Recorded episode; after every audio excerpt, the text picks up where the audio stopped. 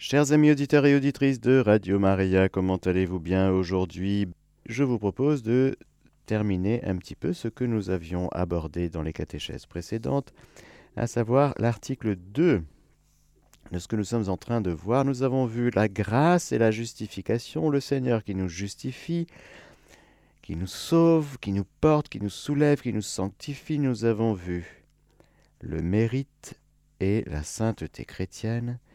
Et dans la suite, il y a un petit article qui s'appelle L'Église, mère et éducatrice.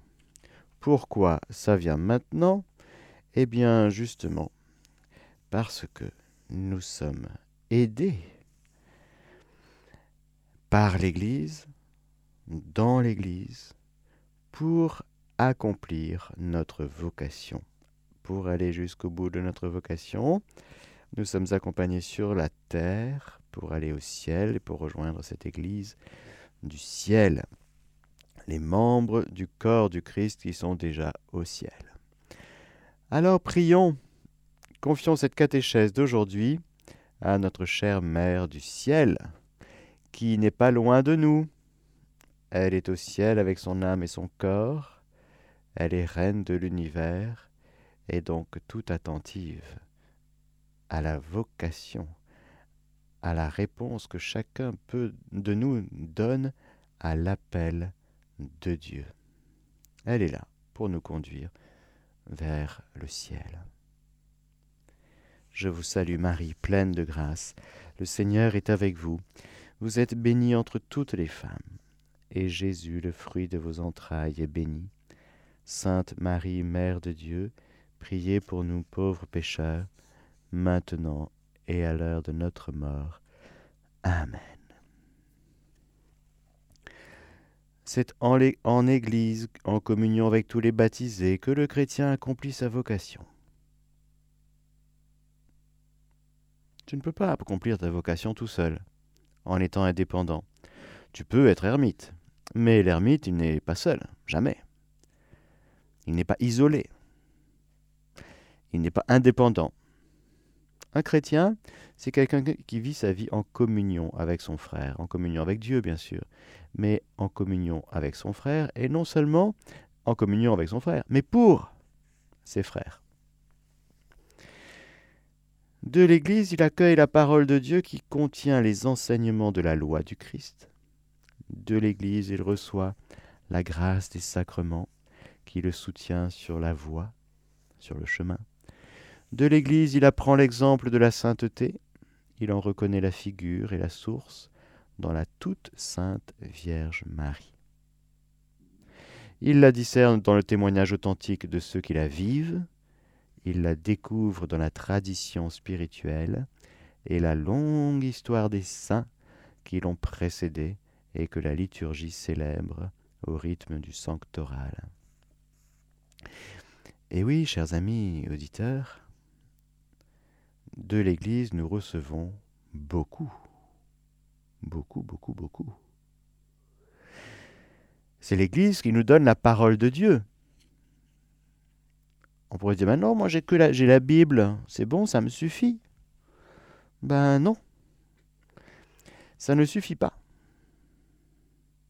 Parce que la Bible est imprégnée de tradition et la tradition est imprégnée de Bible et que l'une et l'autre sont intrinsèquement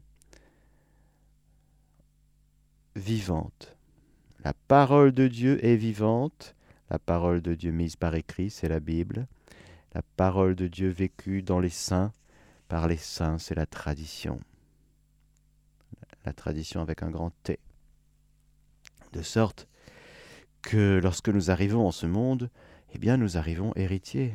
Et l'Église nous donne beaucoup elle nous donne son propre héritage, ce qu'elle reçoit elle, elle-même, elle le donne à ses enfants, en partage. Il y a donc les enseignements que nous recevons, le magistère, c'est-à-dire l'enseignement de l'Église qui est conforme à la révélation divine, c'est-à-dire à ce que Dieu a révélé. Dieu révèle. La révélation, elle est close, mais nous avons un temps qui nous est donné ici-bas sur cette terre pour que, cette, pour que ce Dieu vivant puisse prendre toute sa taille en nous. Alors pour cela, l'Église, elle est mère. Elle donne en nourriture, elle fait manger et boire ses enfants. Ce qu'elle donne, c'est tout elle-même, mais ce qu'elle donne, elle le puise de ce qu'elle reçoit, de son époux de feu, de son époux céleste. Ce qu'elle donne, ce sont par exemple les sacrements. Les sacrements, c'est la grâce, nous avons vu, communiquée par Dieu, par la médiation de l'Église. L'Église est donc médiatrice, elle n'est pas douanière, elle est médiatrice, c'est-à-dire elle prend chez Dieu pour donner à ses enfants la grâce. L'Église communique la grâce à travers les sacrements. La grâce, les grâces sacramentelles, les charismes et tout ce que nous avons dit sur la grâce et les grâces. Et puis, de l'Église, il apprend le chrétien, l'exemple de la sainteté. On dit que l'Église est sainte. Oui, une sainte catholique et apostolique. Mais pourquoi est-ce qu'on dit qu'elle est sainte? Parce qu'elle reçoit sa sainteté de celui qui seul est saint, le Seigneur, Dieu, trois fois saint. Et qu'il y a entre ce Seigneur trois fois saint et l'Église un lien indissoluble, un lien tout à fait particulier. L'épouse est sainte de la sainteté de son époux. Alors cette sainteté, nous l'avons vu, elle doit gagner chacun de nos cœurs. Nous devenons saints. Nous sommes en chemin sur un chemin de sainteté. Au ciel, il n'y a que des saints. Certains sont canonisés par l'Église, pour nous donner un exemple. Pour nous dire, tu vois, celui-là, celle-là, elle a vécu de la grâce de Dieu magnifiquement. Mais ce que ce saint, ce que cette sainte a vécu, ce n'est pas que pour lui, c'est pour toi aussi. Parce que dans le mystère de la communion des saints, tout ce qui est à lui est à nous. Tout ce qui est au saint tout ce que vit un saint, ce n'est jamais que pour lui, c'est pour nous tous, de sorte que nous pouvons puiser, prendre dans la surabondance des mérites, nous avons parlé des mérites, des mérites du Christ, de la Sainte Vierge, des saints, c'est-à-dire dans tout ce qu'ils ont vécu. Vous prenez la petite Thérèse avec sa petite voix d'enfance, eh ben c'est pour vous. Si au milieu d'un d'un courant janséniste, le Seigneur a suscité une petite Thérèse qui, elle, fait confiance en sa miséricorde et qui s'abandonne entre les bras de Dieu comme une enfant, c'est pour nous montrer que c'est un chemin véritablement évangélique, celui-là. Et que tu peux le prendre, c'est pour toi. Donc, quand tu as un peu de mal à t'abandonner à Dieu, ben, il y a la petite Thérèse qui te rappelle, pas que, mais je prends un exemple qui te rappelle que c'est un chemin de vie, l'abandon. Un chemin de vie évangélique, un chemin de sainteté, dans lequel tu peux y aller, non seulement y aller, mais t'enraciner. Bien sûr, l'exemple de la sainteté, il en reconnaît la figure et la source dans la toute sainte Vierge Marie.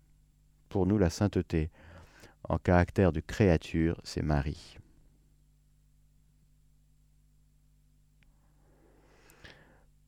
Petite précision, ne mettons pas les saints comme des idéaux inatteignables. La petite Thérèse a déjà eu ce problème. Elle voyait Saint Jean de la Croix et c'est un grand lys. C'est inimitable. Les saints sont inimitables. Mais ils sont pourtant exemplaires. Oui, mais ce n'est pas pour que tu limites de l'extérieur, ce n'est pas parce que tel saint a, je dis n'importe quoi, a jeûné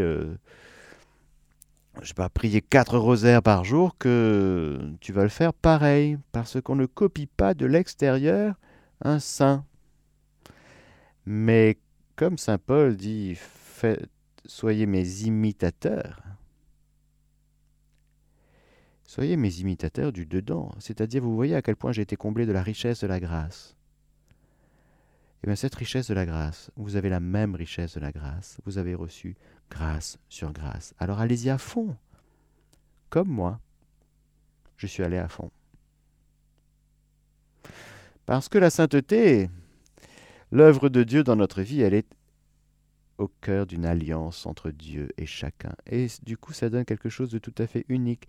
il n'y a qu'un seul Saint Louis-Marie Grignon de Montfort, il n'y en a pas deux. Je l'aime beaucoup, celui-là. Mais je ne vais pas me mettre à le copier de l'extérieur, je ne vais pas débarquer dans un bar et me mettre à genoux à prier le chapelet. Et vous voyez, comme il le faisait lui, il était un peu, un peu dingue, hein. faut dire. Saint Louis-Marie Grignon de Montfort, quand vous creusez un petit peu, c'est surtout à ne pas imiter de l'extérieur, parce que c'est pas comme ça que ça marche. Mais par contre, son feu, son amour, ses vertus, ses mérites, tout ça c'est pour vous, c'est pour nous. Alors puisez largement, puisez maintenant. Comme noces de Cana, puisez maintenant. Allez-y, c'est pour vous, vas-y, vas-y, vas-y, vas-y.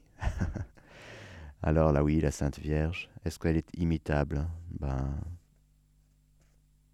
il faut bien comprendre ce que c'est que l'imitation.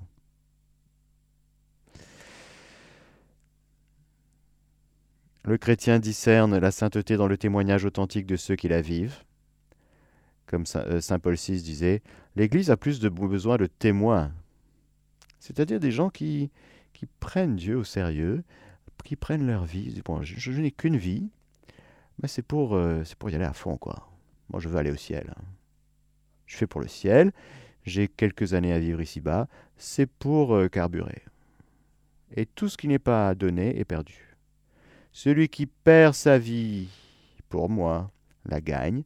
Celui qui vit pour lui-même, il est en train de perdre sa vie.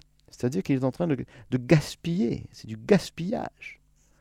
C'est trop dommage. Parce que tu es fait pour vivre des, surabondances divines dans ta vie. Tu es fait pour vivre l'alliance. Tu es fait pour être heureux. Tu, es fait... tu n'as qu'une vie. Alors merci vraiment aux témoins authentiques. Vous en connaissez, j'espère. Hmm? Ils nous... Ils ouvrent des espaces nouveaux en nous. Ils nous boostent, comme on dit. Ils nous disent, ouais. D'accord j'ai compris, j'y vais moi aussi. Ça, ce sont des vases communicants, si vous voulez, pour prendre l'image. Vous voyez, un saint, c'est il, euh, il fait des appels d'air tout le temps dans nos cœurs parce que soit il nous dérange, soit il nous attire, soit il nous élève. En tout cas, il ne nous laisse pas indifférents. Parce qu'un témoin véritable, témoin, vous savez, hein, en grec, c'est martyr. Donc un saint véritable, eh bien, il est crucifié pour le monde et le monde est crucifié pour lui. Et il vit le mystère de la croix glorieuse dans sa vie. Et il porte la fécondité du Christ en lui. Et puis, bien sûr, le chrétien découvre dans la tradition spirituelle et la longue histoire des saints qui l'ont précédé, que la liturgie célèbre au rythme du sanctoral. Nous, nous entrons dans quelque chose qui existe déjà lorsque nous arrivons, eh bien, lorsque nous sortons des eaux baptismales, eh bien, nous, avons tout à découvrir, cette maternité de l'Église. L'Église est mère.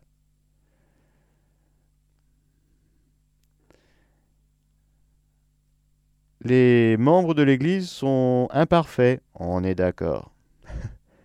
Mais est-ce que je vais quitter l'Église parce qu'il y a du péché des membres? Non, ne quittons pas l'Église, distinguons toujours l'Église, qui est un mystère, et les membres que nous sommes chacun et qui sont imparfaits, euh, très imparfaits, pécheurs, mais qui sont aussi en chemin et qui ont cette, euh, ce rôle éminent du témoignage. Le monde attend.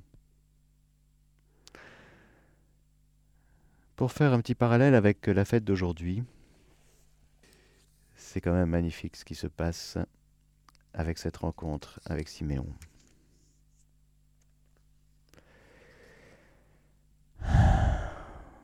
Maintenant, ô Maître souverain, tu peux laisser ton serviteur s'en aller en paix selon ta parole, car mes yeux ont vu le salut que tu préparais à la face des peuples, lumière qui se révèle aux nations et donne gloire à ton peuple Israël.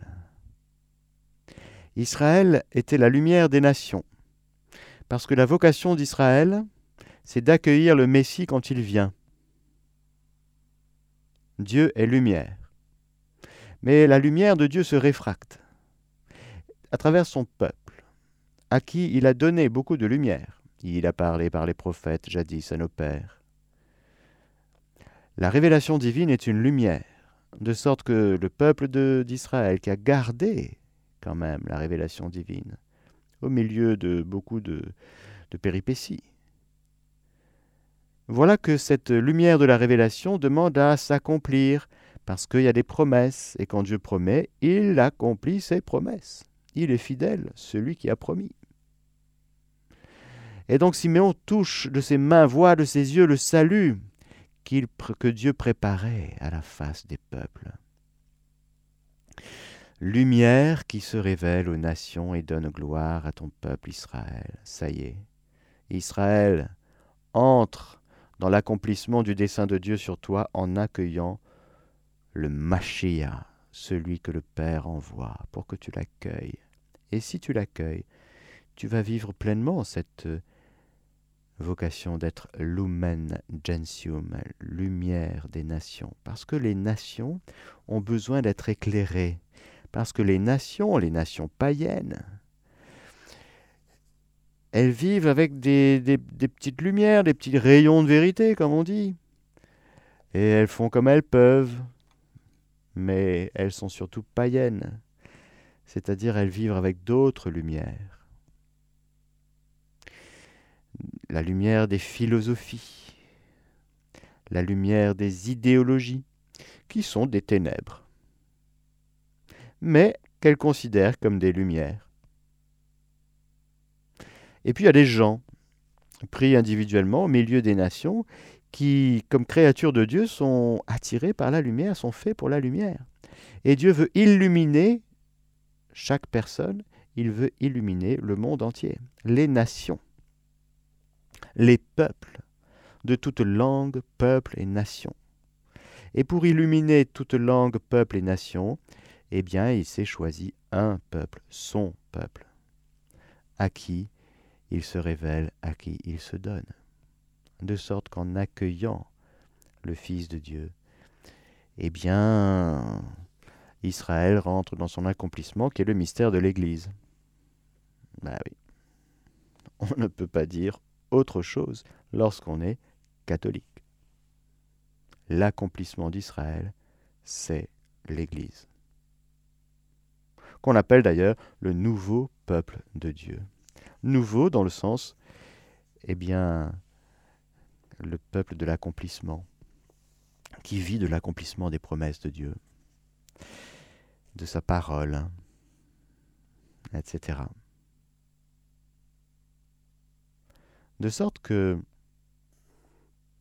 on pourra dire que l'Église communique la grâce, les grâces, donne Dieu, mais aussi l'Église aura la grande mission d'enseigner.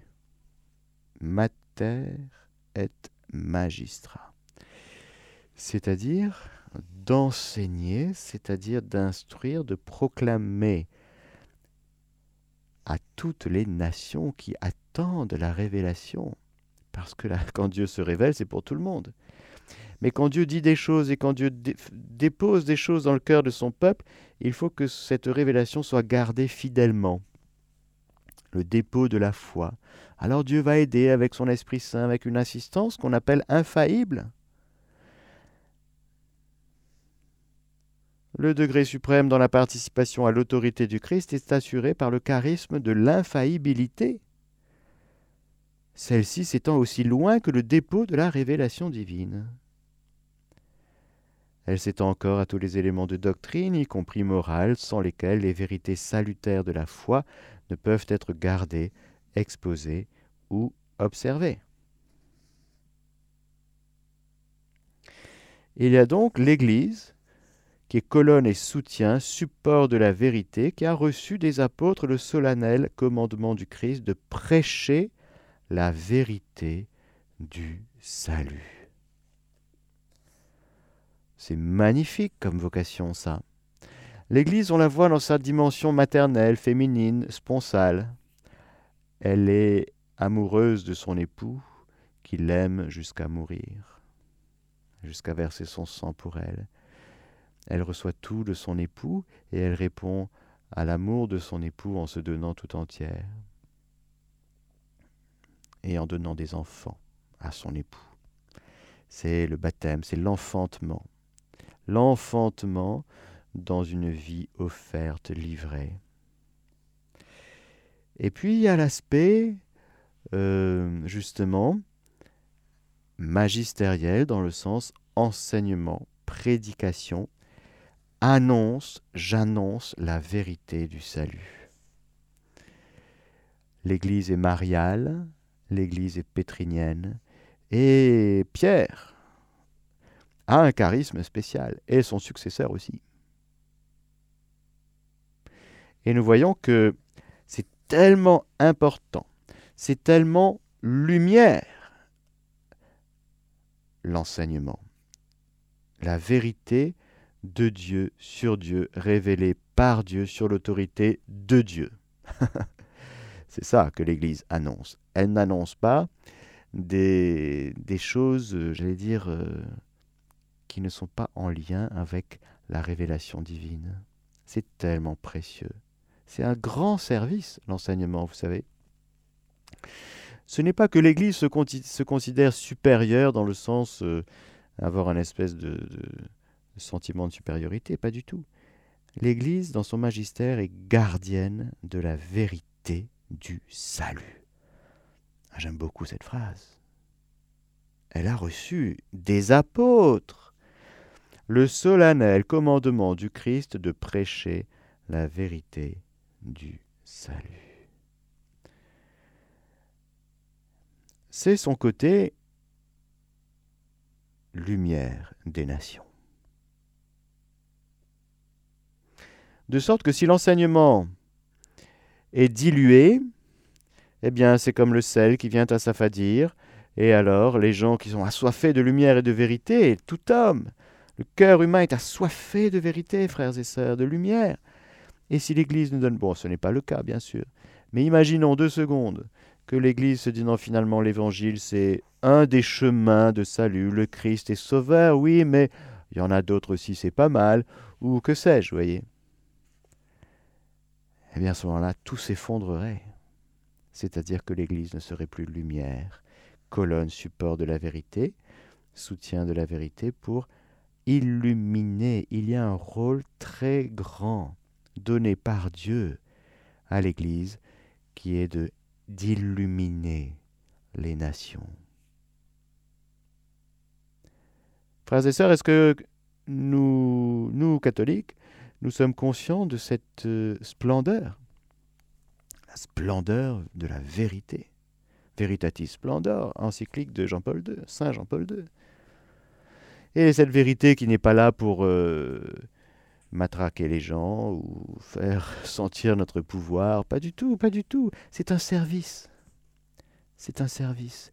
Il faut que je te dise, parce que l'amour du Christ me presse, et il faut que je te dise que celui que tu cherches, toi, membre de peuple et de nation, celui que tu cherches, et même d'autres religions, celui que tu cherches, il s'appelle Jésus.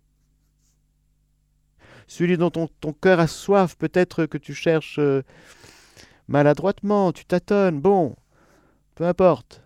Mais il faut que je te dise, il faut que je te dise qu'en dehors de Jésus, il n'y a point de salut pour toi, que tu ne peux pas aller au ciel sans Jésus. C'est quand même important, non? Ce n'est pas condamner les gens, ça. Ce n'est pas être méchant. Au contraire, c'est leur rendre service. Il faut que je te dise qu'il n'y a pas d'idéologie, pas de philosophie, et que qui va te faire aller au ciel. Et que ton destin éternel, ta prédestination, c'est quelque chose que j'ai dans le cœur.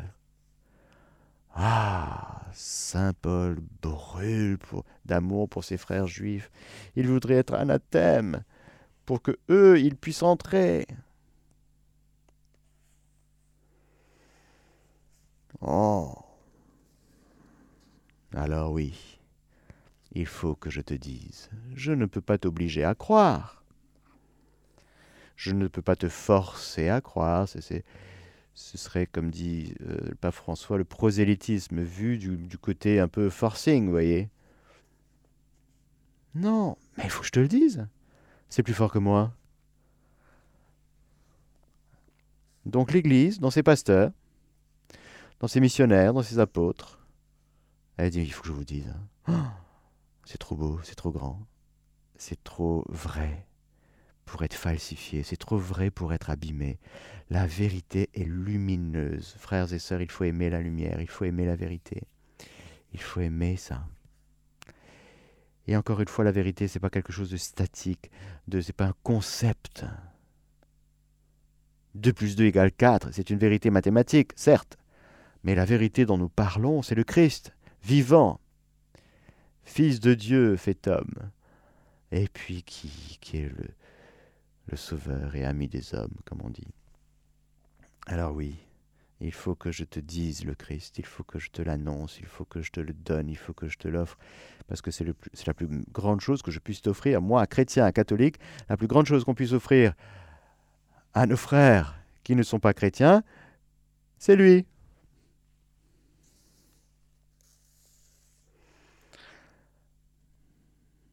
C'est la posture de celui qui a reçu et qui est envoyé pour donner. L'Église n'est pas envoyée pour s'accommoder avec l'esprit du monde, elle est envoyée pour évangéliser le monde. Oh, ah. Sinon, elle n'est pas lumière. Sinon, on n'est pas lumière. On va faire un club. Et on va jouer au bridge. Mais...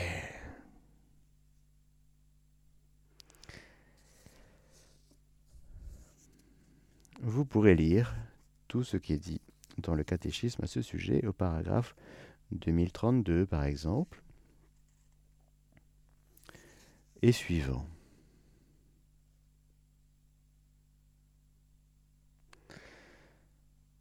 Ainsi peut se développer parmi les chrétiens un véritable esprit filial à l'égard de l'Église. Il est l'épanouissement normal de la grâce baptismale qui nous a engendrés dans le sein de l'Église et rendus membres du corps du Christ. Dans sa, sollicitude maternelle, l'Église nous accorde la miséricorde de Dieu qui l'emporte sur tous nos péchés et agit spécialement dans le sacrement de la réconciliation comme une mère prévenante. Elle nous prodigue aussi dans sa liturgie jour après jour la nourriture de la parole et de l'Eucharistie du Seigneur. Voilà pour le premier paragraphe qui s'appelle Vie morale et magistère de l'Église.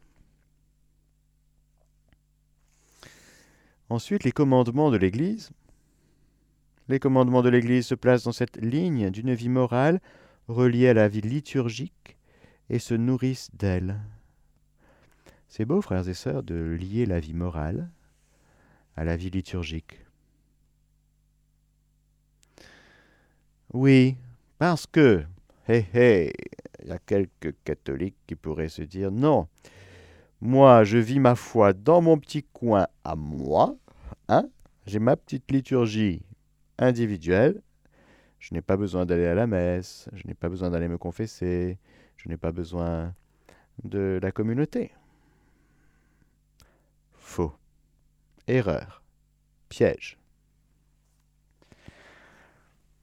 On ne se fait pas sa petite religion On ne se fait pas sa petite... Euh, non. Les commandements de l'Église se placent dans cette ligne de vie morale, liée, reliée à la vie liturgique. La vie liturgique, c'est tout bénéf. Tout bénéf pour le catholique. Et se nourrissant d'elle. Elle est nourrissante, la vie liturgique. C'est un lieu où on vient manger. On vient manger la parole, on vient manger le corps du Christ. C'est un lieu où on vient boire. On vient boire le sang du Christ. Et puis, on vient se nourrir de, du mystère de la charité fraternelle, de la communion fraternelle. Au lieu d'évangélisation, bien sûr. le caractère obligatoire de ces lois positives édictées par les autorités pastorales a pour but de garantir aux fidèles le minimum indispensable dans l'esprit de prière et dans l'effort moral, dans la croissance de l'amour de Dieu et du prochain. Le premier commandement, c'est-à-dire les dimanches, messe entendra et les fêtes pareillement. Demande aux fidèles de participer à la célébration eucharistique où se rassemble la communauté chrétienne au jour qui commémore la résurrection du Seigneur. Le deuxième commandement de l'Église. Tout tes péchés confessera, à tout le moins une fois l'an. Eh oui, assure la préparation à l'Eucharistie par la réception du sacrement de la réconciliation, qui continue l'œuvre de conversion et de pardon du baptême. Frères et sœurs, je vous le dis, avec beaucoup d'amour, si vous ne vous êtes pas confessés depuis plus d'un an, allez-y avant d'aller communier. D'accord? C'est bien de faire ainsi. Le troisième commandement, ton Créateur tu recevras au moins à Pâques humblement. Garantit un minimum dans la réception du corps et du sang du Seigneur en liaison avec les fêtes pascales, origine et centre de la liturgie chrétienne. C'est très large, hein Oh là là Ton Créateur tu recevras au moins à Pâques humblement. donc, tu te confesses une fois par an, tu communies une fois par an, ben, c'est minimum de chez minimum de chez minimum, quoi. Hein. Le quatrième commandement, les fêtes tu sanctifieras qui te sont de commandement, complète l'observance dominicale par la participation aux principales fêtes liturgiques qui honorent les mystères du Seigneur, la Vierge Marie et les saints. Eh bien oui, frères et sœurs, je sais bien que maintenant tout le monde travaille tout le temps. Ça rend les choses un peu plus compliquées. Mais pour ceux qui peuvent, ceux qui sont attentifs à ces choses, c'est important de regarder un petit peu. Pourquoi? Parce qu'on n'est plus de fait dans cette société chrétienne. On, est passé dans un autre type de société. Mais si on veut garder une certaine vitalité dans la mesure du possible, parce que je sais bien que tout le monde travaille tout le temps maintenant, eh bien gardons à l'esprit eh bien, cette participation régulière néanmoins à la liturgie, au moins dominicale, bien sûr, mais euh, et de vie de, de lien, une vie sacramentelle. Les, sacrements, comme tous les dons de Dieu, ne sont pas superficiels. Quand Dieu institue un sacrement, c'est quelque chose d'essentiel pour notre âme. Essentiel dans le sens que si on ne prend pas ça à, plein, eh bien, on se prive. On se prive de beaucoup, beaucoup, beaucoup, beaucoup de choses. Beaucoup de bienfaits pour notre âme.